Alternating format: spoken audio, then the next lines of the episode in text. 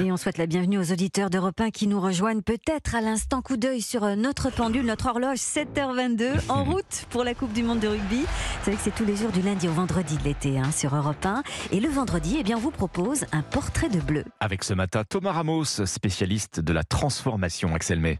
Avec 84 points inscrits lors du tournoi Destination cet hiver, Thomas Ramos est devenu le meilleur marqueur français lors d'une même édition du tournoi. Et pourtant, l'an dernier, ce n'était pas lui le titulaire au poste d'arrière. Son coéquipier en club et chez les Bleus, Melvin Jaminet, était considéré comme le numéro 1. Mais lors des tests matchs de novembre, Jaminet s'est blessé et Ramos a su saisir l'occasion. Ça faisait quelques années que j'étais là, mais sans être là. Euh, remplaçant. Enfin voilà, je ne vais pas refaire l'histoire.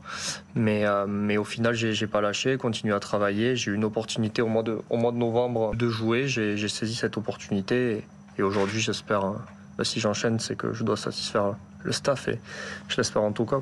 Consultant d'Europe 1 pour la Coupe du Monde de rugby, lui-même ancien arrière de génie, Serge Blanco détaille ce poste d'arrière, ce numéro 15 que porte Ramos sur le maillot. Thomas est le joueur type qui est susceptible aujourd'hui d'occuper ce poste d'arrière.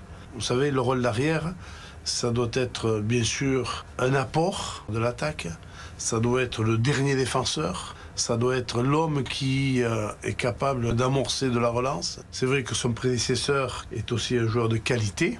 Et nous sommes bien fournis et c'est ça le principal. Un numéro 15 capable de jouer numéro 10, c'est-à-dire demi d'ouverture, le poste qu'occupe à Toulouse et chez les Bleus Romain Ntamak. Souvent en tout cas quand je me positionne en 10, c'est que Romain parfois est pris dans des zones de ruck. Donc euh, à ce moment-là, ben, il faut bien évidemment avoir un, meneur. Euh, et, puis, et puis voilà, aussi avec Romain, ça fait maintenant 4-5 ans qu'on joue ensemble. Donc euh, on a cette habitude de se, se compenser l'un et l'autre, donc euh, donc c'est des automatismes aussi qu'il y a de l'équipe. Et puis il y a donc ces transformations et ces pénalités qu'inscrit à chaque match Thomas Ramos. Dans un portrait que lui a consacré Canal Plus Sport, le natif de Mazamé explique les secrets du buteur. J'essaye beaucoup de visualiser quelque chose derrière les poteaux. Je vise pas forcément les poteaux, je vise plutôt euh, soit un lampadaire derrière ou des arbres. Quand tu butes et quand tu prends tes pas, il vaut mieux pas penser à 50 000 choses parce que sinon euh, t'es un peu perturbé. Donc voilà, faire le vide, et c'est là où la prépa mentale intervient. L'ancien joueur de Colomiers en deuxième division, champion de France en juin avec Toulouse, s'est révélé aux yeux du grand public au meilleur moment juste avant la Coupe du Monde. Merci Axel May. La Coupe du Monde de rugby en France, c'est dans 56 jours exactement.